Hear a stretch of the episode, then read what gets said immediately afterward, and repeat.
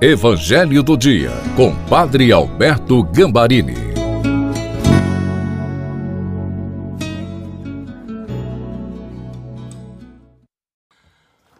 Olá, seja bem-vindo, bem-vinda ao Evangelho do Dia de sexta-feira.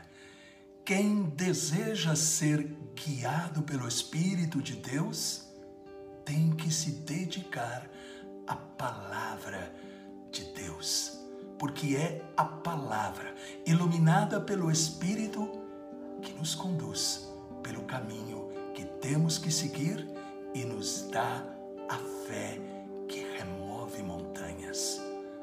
Pai, em nome de Jesus, ilumina-nos com o Espírito Santo para que a tua palavra seja a bússola da nossa vida.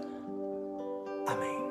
Em nome do Pai, do Filho e do Espírito Santo. Amém. Proclamação da boa notícia de nosso Senhor Jesus Cristo, segundo São Marcos, capítulo 3, versículos de 13 a 19. Jesus subiu ao monte e chamou os que ele quis, e foram até ele.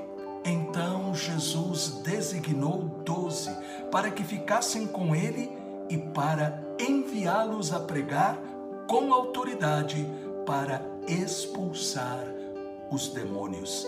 Designou, pois, os doze: Simão, a quem deu o nome de Pedro, Tiago e João, filhos de Zebedeu, aos quais deu o nome de Boanerges, que quer dizer filhos do trovão. André, Felipe, Bartolomeu, Mateus, Tomé, Tiago, filho de Alfeu, Tadeu, Simão, o cananeu e Judas Iscariotes, aquele que depois o traiu. Palavra da salvação. Glória a vós, Senhor. Quando formos invadidos pela sensação de que não somos capazes de ser usados por Deus, temos que lembrar imediatamente de Abraão e Sara, que eram de idade avançada. Jacó, que era mentiroso. Moisés tinha 80 anos e era gago.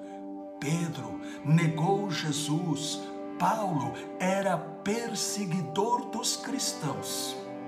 Também vemos isso na escolha dos doze apóstolos, pessoas comuns e talvez não qualificadas humanamente para aquilo que imaginamos ser necessário para um apóstolo de Jesus. Jesus escolheu estes homens não por aquilo que eles eram, mas pelo que seriam capazes de se tornar sob a sua direção e poder. Eles se tornaram a base do novo povo de Deus, colocados à frente da igreja para conduzi-la. Tem uma missão especial para pregar a palavra, curar os enfermos e expulsar os demônios. Ao mesmo tempo, nos é dada uma revelação importante sobre o significado da vocação de todos aqueles que seguem a Jesus. A vocação é um chamado para um serviço. Todo cristão, a partir do seu batismo, recebe um chamado. A partir do nosso batismo, tornamos-nos discípulos de Jesus isto é, aqueles que seguem a sua pessoa, se alimentam da sua palavra e querem realizar e continuar a sua missão. O Evangelho nos apresenta uma chave para entender o segredo, para permanecer e crescer. Marcos 3,13 Jesus subiu o monte. Ser discípulo é estar com Jesus na montanha sagrada da oração e da meditação da palavra. Mas nem Jesus e nem os apóstolos ficaram para sempre na montanha. Eles saíram para pregar o Evangelho. Cada discípulo, portanto, cada um de nós, é chamado não apenas a estar com Ele, mas a ir também ao encontro dos outros. Nós temos que ser cristãos em saída. Como diz o Papa Francisco, igreja em saída, igreja que se abastece de Jesus, mas igreja que leva aquilo que recebeu para aqueles que necessitam deste alimento. A oração e a ação, ensinava Santa Catarina de Sena, são como os nossos dois pés necessitamos de ambas as dimensões, oração e ação, para podermos dizer: Eu amo Jesus, eu sou discípulo de Jesus, eu sou membro da sua igreja, eu sou uma pessoa que experimenta as maravilhas do céu.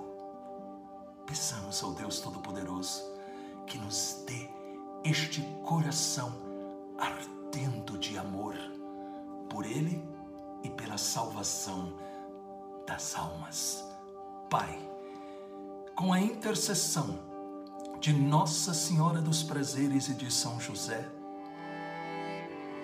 renova-nos, fortalece-nos com a força do Espírito Santo para que a cada dia possamos ser discípulos na oração e na ação.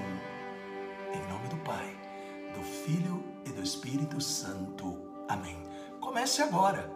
Primeiro, deixe um comentário e a seguir, compartilhe. Quando você compartilha, você diz que Jesus é importante para você e você o leva como discípulo para outras pessoas. Compartilhe para cinco pessoas.